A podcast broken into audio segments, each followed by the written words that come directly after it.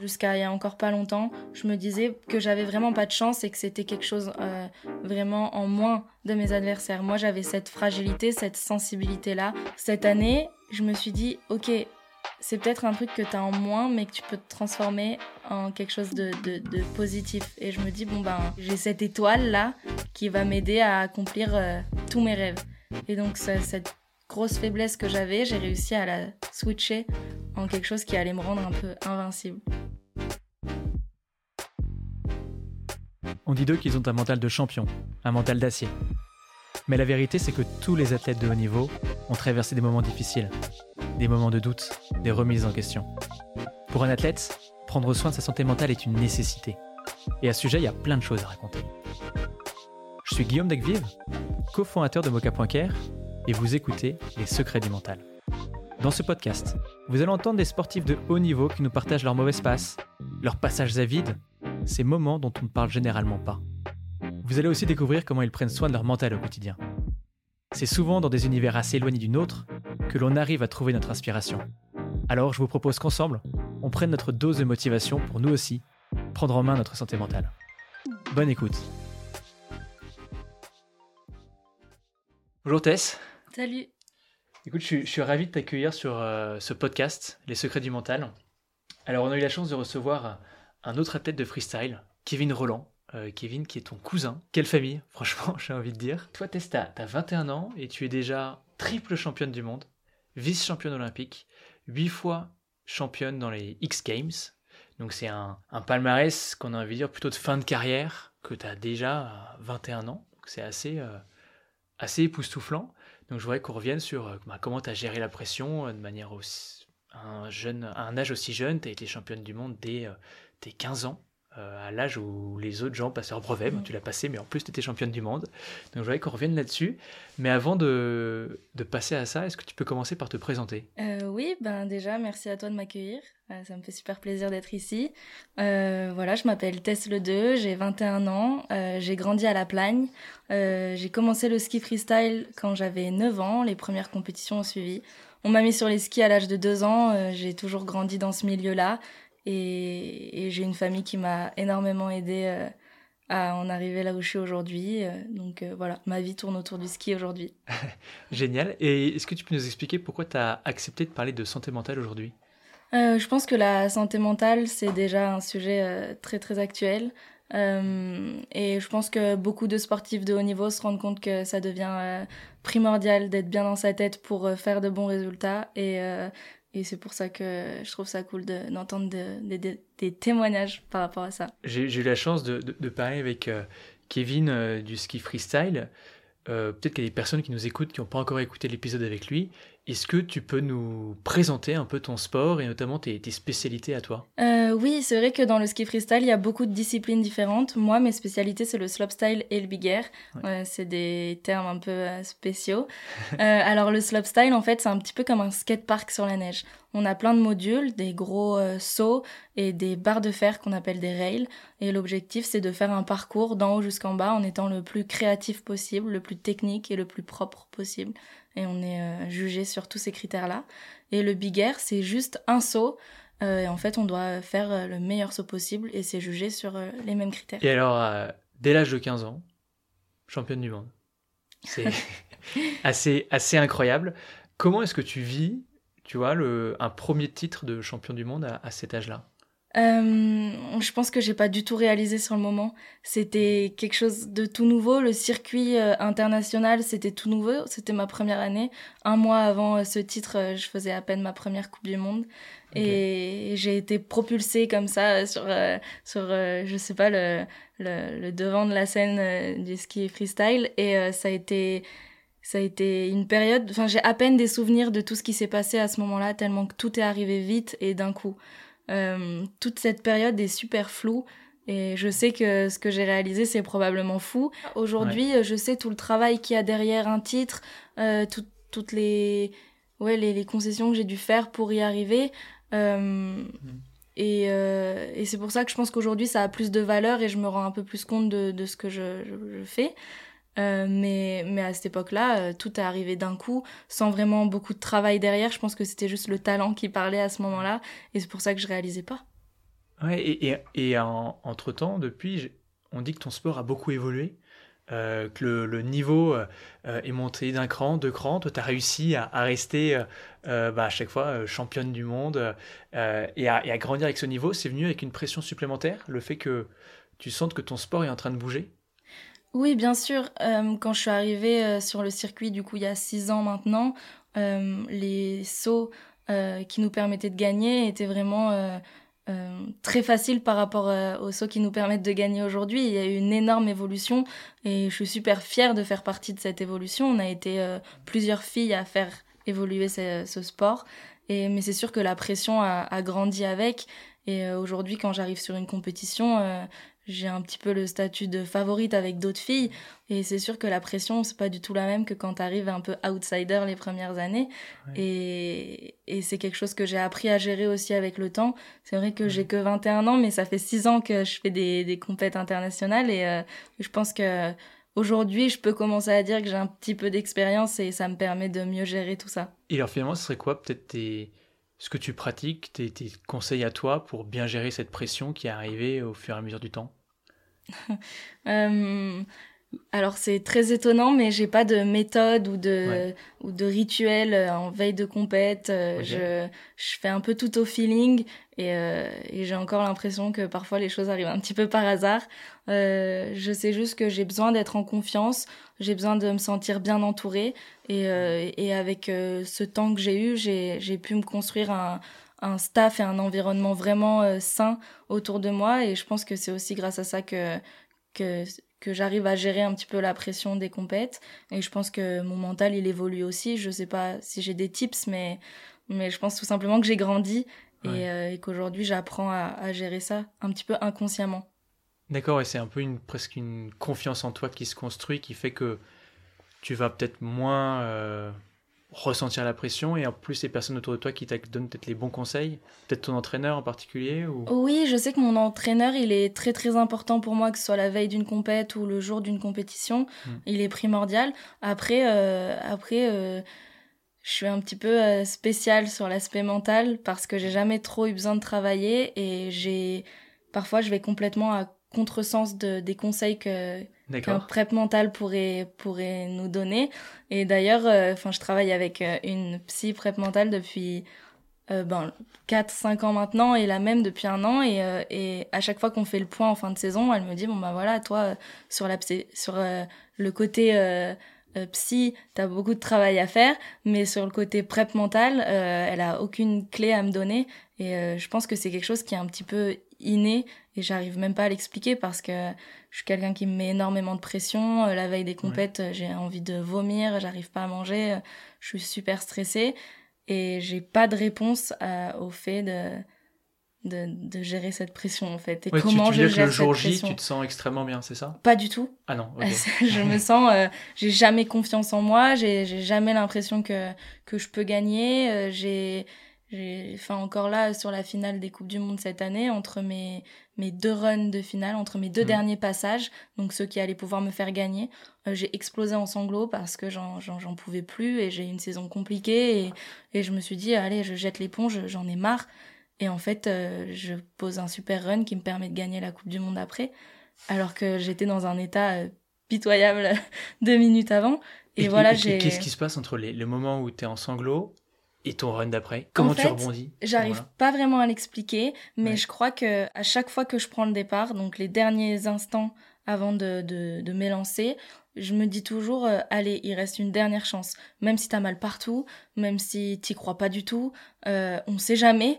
Avec un peu de chance, ça peut passer. Alors que je sais qu'il y a aucun critère de chance là-dedans. mais, mais voilà, moi je me dis tout le temps, euh, allez, euh, il reste un petit espoir. Même quand, quand ça va pas du tout, il y a une petite chance, on sait jamais. Ouais, et, donc finalement, ça te permet de mettre la pression, de retirer de la pression en disant ça, ça dépend presque plus de toi, ça dépend de la chance, quelque chose qui est externe à toi. Oui, peut-être. Alors que pourtant, je suis ultra stressée et, euh, et je maîtrise à peine euh, ce que je suis en train de faire, tellement que je suis envahie par le stress. On pourrait pas dire que, que je suis quelqu'un de, de zen dans ma vie. Je suis stressée quand j'ai un examen à l'école, même s'il n'est pas important. Je suis stressée quand j'ai une grosse journée de prévu euh, le lendemain. J'arrive pas à m'endormir. Euh, je suis stressée pour rien du tout. Mais à ce moment-là, quand je suis au départ, je me dis, même si j'arrive à peine à respirer tellement que je suis stressée, je me dis, oh, et puis au fond, on sait jamais, peut-être ça va le faire, alors que j'ai aucune confiance en moi. Ah, donc t'as cette petite voix à un moment qui arrive quand quand t'es un peu dos au mur et qui t'aide à te surpasser mhm. et qui te rend championne du monde. Ouais, je pense. Si je caricature. oui, bah après, euh, c'est là où je dis que je suis quand même assez spéciale euh, en termes mental. Il y a des jours, euh, contrairement à ce que j'expliquais avant, il y a des jours où je me sens un petit peu invincible, mais ces jours, ils sont très très rares.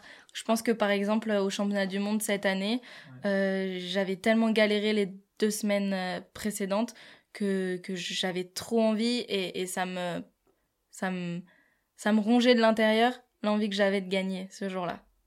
Et, euh, et, je me suis dit, là, euh, j'ai vraiment pas envie qu'il y ait quelque chose qui vienne se mettre euh, dans mon passage, quoi. Je, je, je, veux ce titre et je veux repartir de la Géorgie avec ce titre de championne du monde et il n'y a pas d'autre option. Donc c'est cette détermination en fait qui a pris le pas sur la pression, qui a, qui a chassé le stress en fait. C'est ça. C'est pas t'as chassé ton stress en disant j'arrête de stresser, c'est mm en mode l'envie mm nourrie d'une certaine frustration, c'est ce que tu nous dis. c'est vraiment ça. Qui est devenue assez forte et qui a dit en fait désolé mais moi je vais partir quoi. Ouais, c'est ça. Il n'y avait pas d'autre option ce jour-là. Par contre, c'est un sentiment que j'arrive très peu à retrouver. Je peux pas baser tous mes résultats euh, euh, là-dessus, sur ce, ce, sentiment-là, euh, parce, que, parce que ça m'arrive vraiment rarement. Après, j'ai envie de te dire, la, bonne nouvelle, c'est que si du coup tu as une nouvelle défaite, ça, une nouvelle frustration, ça va te nourrir pour la prochaine victoire.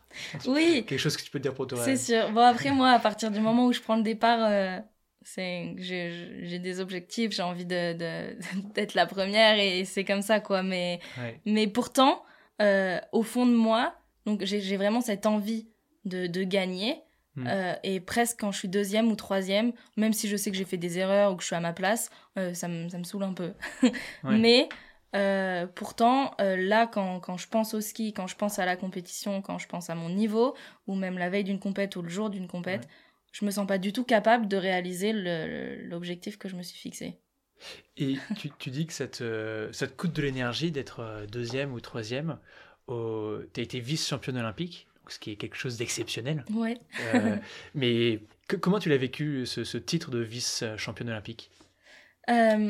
Alors, sur le moment, ça a été un sentiment super particulier. Je savais que je venais de réaliser un truc exceptionnel. C'était la toute première fois que cette discipline, elle était aux Jeux Olympiques. Je venais d'être la première euh, médaillée française de cette discipline, euh, la première vice-championne olympique de cette discipline. Et c'était, euh, c'était, c'était fou. Mais je pense que la veille et, et toute, toute la phase de préparation que j'ai eue pour arriver à cet événement, j'avais préparé les sauts qui, qui pouvaient me permettre de gagner. Et euh, ce qui était très frustrant ce jour-là, c'est que j'avais vraiment mon plan en tête et que j'ai réalisé mon plan et exécuté mon plan euh, parfaitement. J'ai fait aucune erreur dans mes sauts, aucune erreur dans ma stratégie, aucune erreur de technique et j'ai eu des scores euh, vraiment formidables.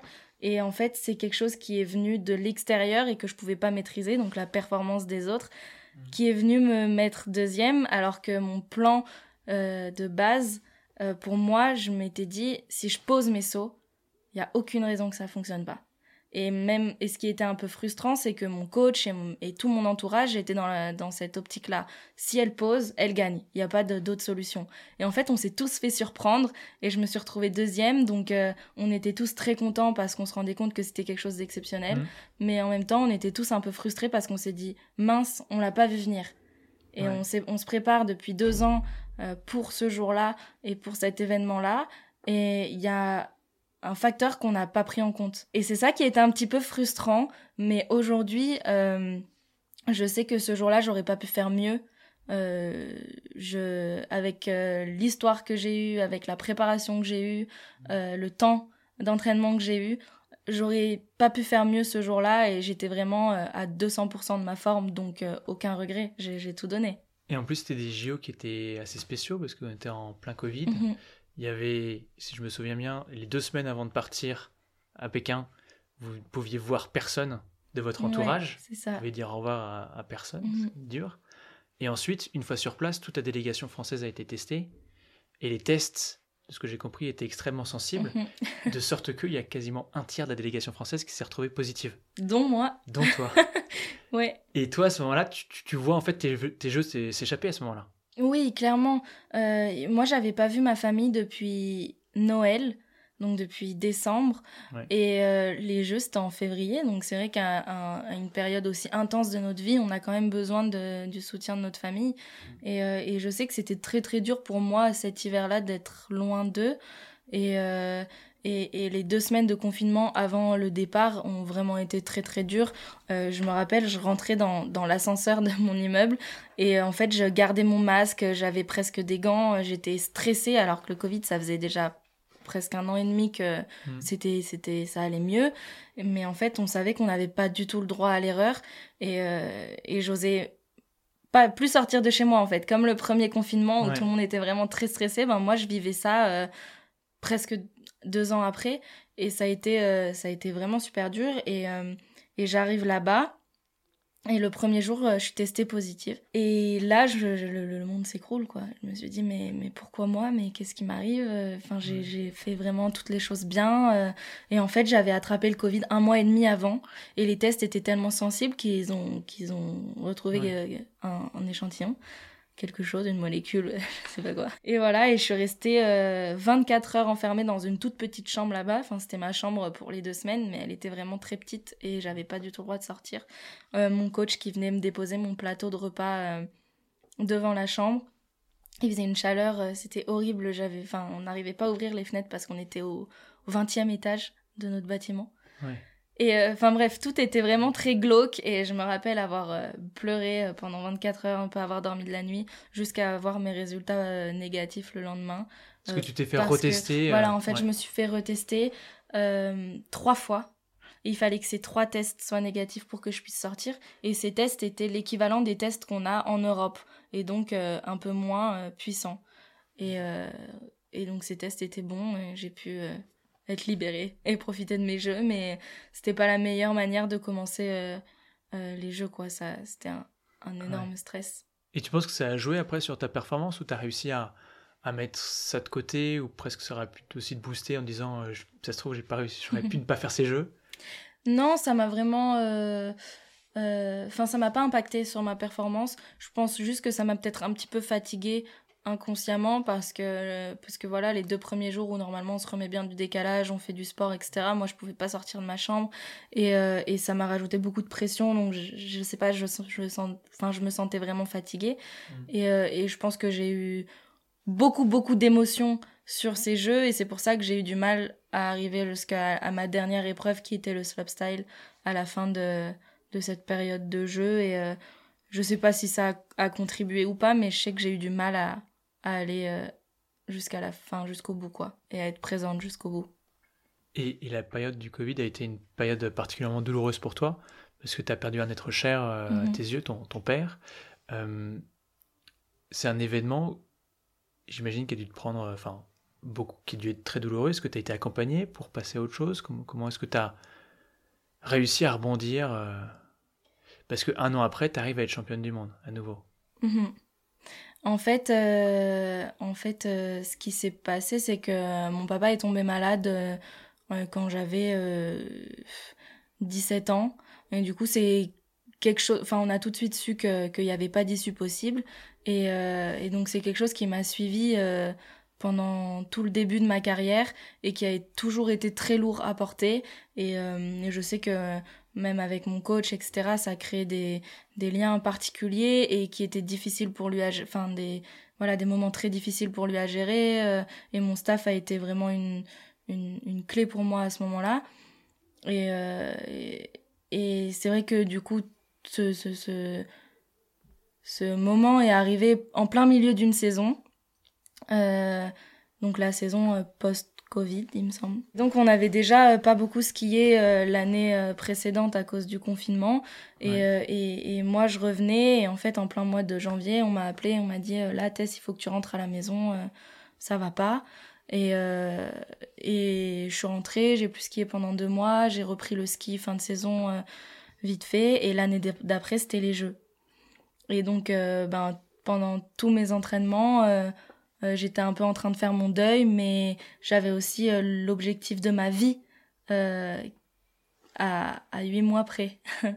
et, euh, et, donc, je pouvais plus euh, baisser les bras et, je suis vraiment rentrée dans, dans ma bulle, euh, presque à oublier un petit peu mon deuil et à m'entraîner comme une dingue pour, pour arriver pour, sur cet hiver olympique. Et, et c'est pour ça que je pense que les émotions cet hiver-là ont été super dur à gérer parce qu'en fait à chaque fois que j'avais un trop plein d'émotions euh, j'avais mes, mes, mauvais sentiments et ma tristesse et ma colère qui ressortaient. Et c'était vraiment quelque chose de difficile à gérer pour moi. Mais en même temps euh, je pense que ça a été euh, une des une des plus belles saisons de ma vie parce que j'ai réussi à, gagner deux fois les Games à à, à être vice championne olympique. Et ouais ça a tout simplement été la plus belle saison de ma vie mais aussi la plus dure émotionnellement parce que parce que j'avais pas fait mon deuil tout simplement. Hmm. Et euh, mais je pense que c'est quelque chose qui m'a porté en fait. Euh, je savais que que lui, il, aurait vraiment voulu me voir performer et réussir à, accomplir mes rêves et, euh, et moi aussi. Et donc c'était quelque chose qui me faisait avancer tous les jours. Après, ce qui a été un peu plus compliqué, c'était le post-olympique. Je me suis dit, bon, ben là, j'ai réalisé mon objectif mais en fait, euh, je me suis rendu compte que ça allait pas du tout et que j'étais hmm. pas bien parce que j'avais pas pris le temps. Enfin, j'avais pas pris ce temps-là avant. Et donc, ça a été tout un travail à faire euh, ben, en fin de saison de l'année dernière, du coup, pour. Euh, enfin, le, le, travail de deuil que j'avais pas eu le temps de faire avant. Ouais, d'accord. Et ouais, tout ça en termes de timing, c'était c'était un petit peu compliqué à gérer, mais, mais encore une fois, j'ai été super bien entourée. Et, et ouais, aujourd'hui, c'est une étape qui, qui est pas totalement surmontée, je pense, parce qu'elle le sera jamais, mais qui, je me dis, euh, ouais, en fait, le, truc c'est que à ce moment-là et jusqu'à il y a encore pas longtemps, je me disais que j'avais vraiment pas de chance et que c'était quelque chose euh, vraiment en moins de mes adversaires. Moi, j'avais cette fragilité, cette sensibilité-là qu'elles, elles avaient pas. Et moi, quand j'étais au départ, j'étais, j'étais à deux doigts de craquer tout le temps et, et elles, non. Et je me suis dit, c'est une énorme faiblesse. Mais en même temps, j'arrivais pas à gérer mes émotions à ce moment-là. Cette année, je me suis dit, ok, c'est peut-être un truc que tu as en moins, mais que tu peux te transformer en quelque chose de, de, positif. Et je me dis, bon ben, moi, par rapport à elle, je suis portée par quelque chose qui est plus fort que tout, en fait. Et, et j'ai cette étoile-là qui va m'aider à accomplir euh, tous mes rêves. Et donc, cette grosse faiblesse que j'avais, j'ai réussi à la switcher en quelque chose qui allait me rendre un peu invincible. Et comment tu as réussi à faire ce, ce passage que c'est, c'est génial de réussir à faire ça, mais c'est, j'imagine, très difficile Ou ça s'est fait... C'est avec ta psy aussi que tu as réussi à faire ça ou... Euh, oui, je pense que ma psy, elle m'a beaucoup aidé à faire mon travail de deuil. Mais cette histoire, c'est vraiment, euh, enfin, ce, ce, tips, c'est vraiment quelque chose que j'ai réussi à trouver par moi-même. Et en fait, euh, je sais pas, j'avais ça, s'est fait naturellement en fait. Au départ, une petite pensée, un petit truc qui me dit euh, allez, c'est pour toi ou c'est grâce à toi ou allez, tu vas m'aider, on, va le faire quoi. Et, euh, et, et avec du recul, je me suis dit bah, qu'en fait, euh, mon point faible allait devenir ma plus grande force. Et aujourd'hui, je me dis ben il est peut-être plus là, mais en tout cas, moi, c'est ma plus grande force et c'est sûrement grâce à lui que je vais réussir à aller décrocher les étoiles et faire des trucs que les autres euh, ne pourront pas faire parce que moi j'ai vécu ça, j'ai cette histoire, j'ai ce passif qui est, qui est lourd mais, euh, mais, mais ça m'arrêtera pas et, et lui euh, c'était un, bosseur de fou et moi je suis une bosseuse de fou et, et puis c'est naturel quoi. C'est une certaine forme de résilience en fait, de réussir à... Oui, je pense que c'est une résilience, c'est un, c'est un, enfin, c'est un travail à faire aussi. Et puis, puis je pense qu'il faut être conscient qu'il y a des jours avec, des jours sans. Euh, aujourd'hui, c'est quand même quelque chose qui est encore récent.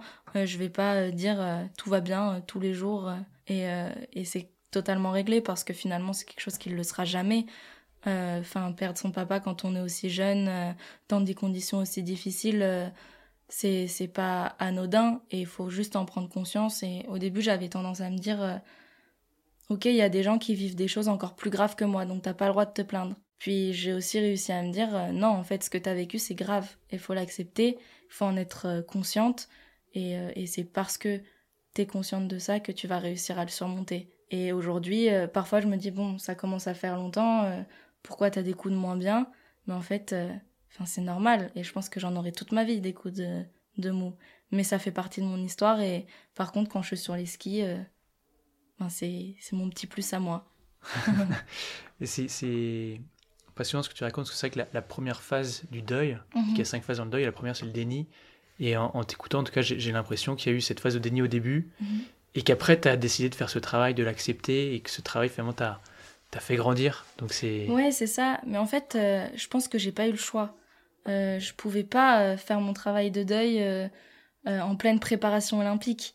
C'était pas compatible. J'allais j'allais exploser euh, mentalement physiquement. Je pense qu'il y aurait eu un trop plein d'émotions.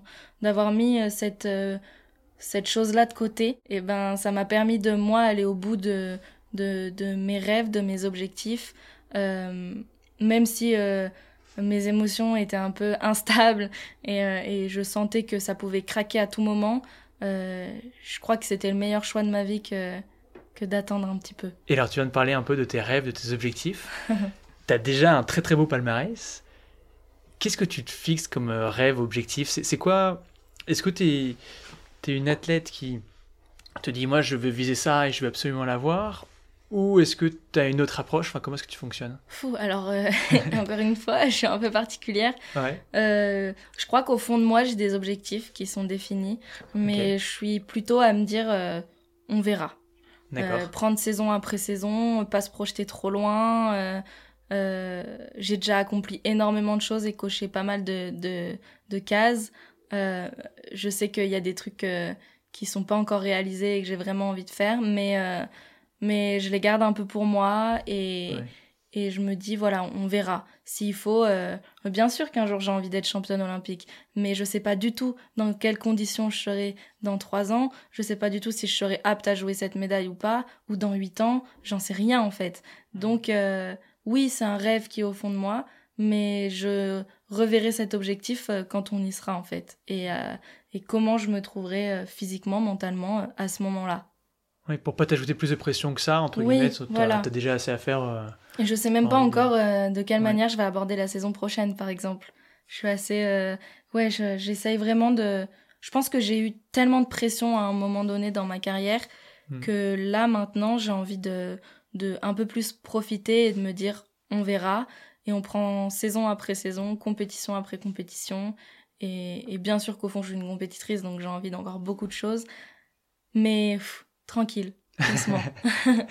Dans ton sport, il y a quelque chose d'assez particulier, c'est que comme il y a assez peu de femmes athlètes en France qui s'entraînent dans ta discipline, tu t'entraînes énormément avec l'équipe euh, masculine. Mhm. Est-ce que ça peut être quelque chose qui te manque, le fait d'être euh, toujours entouré uniquement d'hommes dans ton univers? Enfin, comment est-ce que tu vis ça? Oui, c'est vrai que j'ai souvent été euh, entourée euh, de garçons dès le club des sports quand j'avais 9-10 ans jusqu'à aujourd'hui mon, groupe en équipe de France. Je pense que très jeune, ça a vraiment été un moteur pour moi. Et en fait, j'avais pas encore capté qu'il y avait des différences entre les, hommes, les femmes, physique, mentale, etc. Donc pour moi, je devais tout simplement évoluer à la même de la même manière qu'un garçon et à la même vitesse qu'un garçon. Donc j'étais j'étais insupportable dès qu'il faisait quelque chose, je voulais faire la même chose, voire être meilleure. Je pense que c'est ce qui m'a permis d'avoir des, des énormes bases techniques jusqu'à l'âge de mes 14 ans où euh, je me suis rendu compte que en fait j'arrivais plus à suivre leur cadence et que et je comprenais pas pourquoi au début. Donc c'était très frustrant. Je me suis dit mais je me suis toujours entraînée autant voire plus. Et pourquoi aujourd'hui j'arrive plus à suivre leur niveau et je suis à la traîne quoi. Et, euh, et c'est là où je pense que ça aurait peut-être été un peu bénéfique pour moi d'être avec d'autres filles et qu'on puisse en discuter et, euh, et comprendre le pourquoi du comment. Après voilà je me suis forgée toute seule. Euh, et, encore une fois, je pense que j'ai été bien entourée et j'ai compris. Et, euh, et, à cette période, c'est vrai que ça a été un petit peu plus compliqué. Et aujourd'hui, euh, je l'accepte totalement et j'essaye de, de ramener un peu des filles dans le groupe régulièrement, que ce soit de la relève ou, ou même des amis.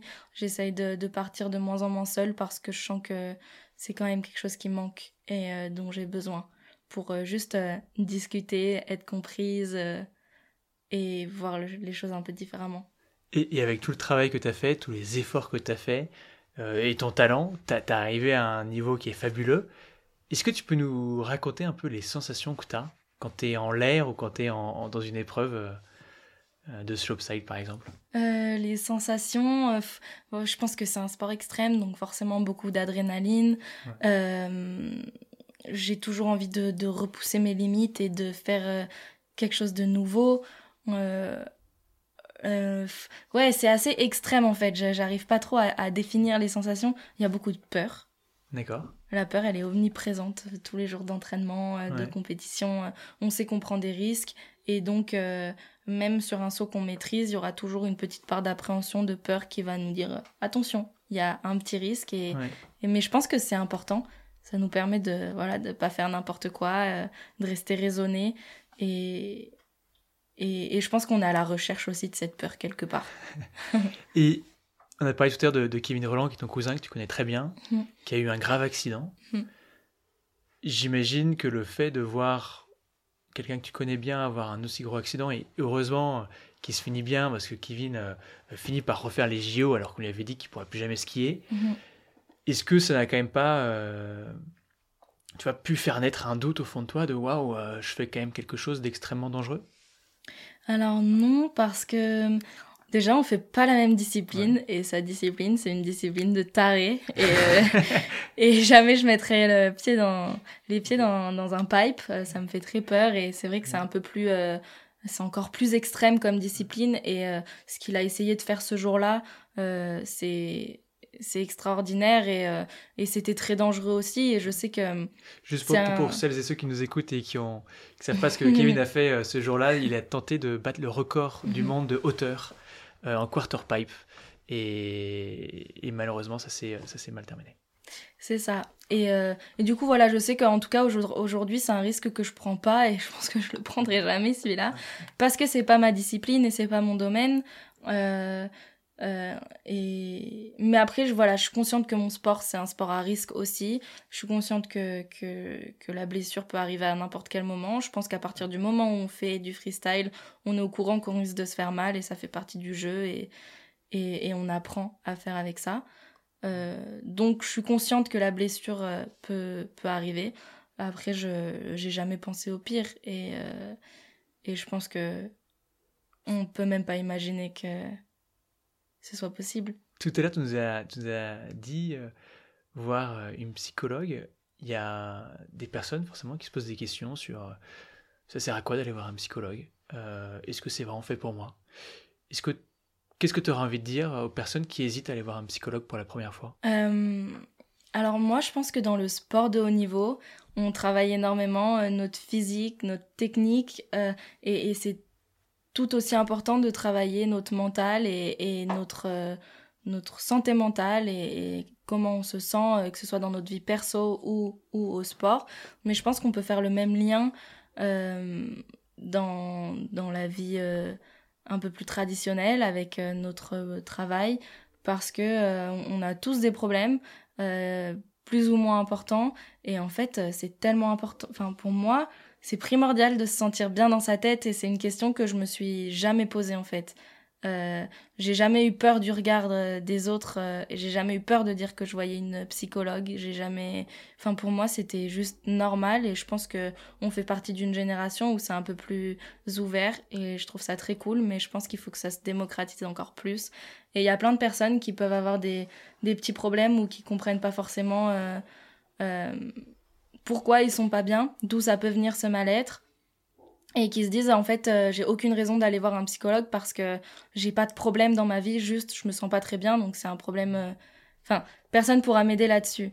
Mais en fait euh, je sais pas moi j'ai envie de de, de, dire que tout le monde aurait besoin d'un psychologue et comme on va voir le médecin on devrait aller voir un, psychologue juste pour faire un, petit point et on a tous besoin d'être aidés et qu'on ait des gros problèmes ou, ou pas enfin je sais pas, pour moi c'est trop important. Ça, fait, ça fait partie de ma vie, quoi, et, et j'ai jamais eu de problème avec ça. C'est vrai qu'on peut faire le parallèle, comme tu dis, entre euh, santé mentale et santé physique. Mhm. La santé physique, c'est euh, faire du sport, euh, bien se nourrir. Ça ne veut pas dire qu'on se sent mal dans son corps si on fait ça. Et la santé mentale, si c'est parler à un psychologue ou si c'est autre chose, faire de la méditation, juste faire attention à soi, apprendre à se connaître, extérioriser ses émotions, les vivre. Mhm. bah, ça ne veut pas forcément dire qu'on se sent mal dans sa tête, ça veut simplement dire qu'on veut se sentir bien. Exactement, puis rien que discuter de, de nos pépins, euh, de nos petits soucis avec quelqu'un d'extérieur à, à, notre vie, euh, ça fait vraiment du bien. Et ça peut être une psychologue, ça peut être un coach mental, ça peut être euh, enfin plein de choses, de la méditation, du yoga, moi j'en fais aussi. Et en fait, juste se retrouver et se recentrer sur soi, c'est agréable et je pense que c'est un aspect qu'il faut pas négliger. Alors, on arrive à la fin de cet épisode. Qui est-ce que tu aimerais voir intervenir dans ce podcast? Ouais, moi je pense à, Tessa Worley. Parce que je me suis beaucoup entraînée avec elle euh, ces dernières années. On a le même euh, préparateur physique. Et en fait, euh, je trouve que elle a énormément de choses à raconter sur sa carrière, sur comment elle a géré sa carrière. Et, et c'est. Enfin là, moi, elle m'a donné beaucoup de, de conseils et, et voilà, elle a beaucoup de résilience aussi. Génial. Bah écoute, la bonne nouvelle, c'est que a priori, on a prévu un épisode avec elle. Ok, génial. donc ça tombe plutôt bien. Trop cool. Euh, on, on fera ça avec elle. Merci beaucoup Tess pour ton temps. Merci à toi. Et, euh, et à très vite. Ouais, à très vite. Merci d'avoir écouté cet épisode des Secrets du Mental. S'il vous a plu, abonnez-vous et partagez-le autour de vous. Encore mieux, vous pouvez aussi nous laisser 5 étoiles sur votre application d'écoute. Les Secrets du Mental est un podcast de Mocha.care l'allié santé mentale des entreprises. Si vous voulez en savoir plus, rendez-vous sur mocha.care slash podcast. mocha.care, m o k c a r e On se retrouve dans deux semaines pour un nouvel épisode. Prenez soin de vous et pour de vrai. Ciao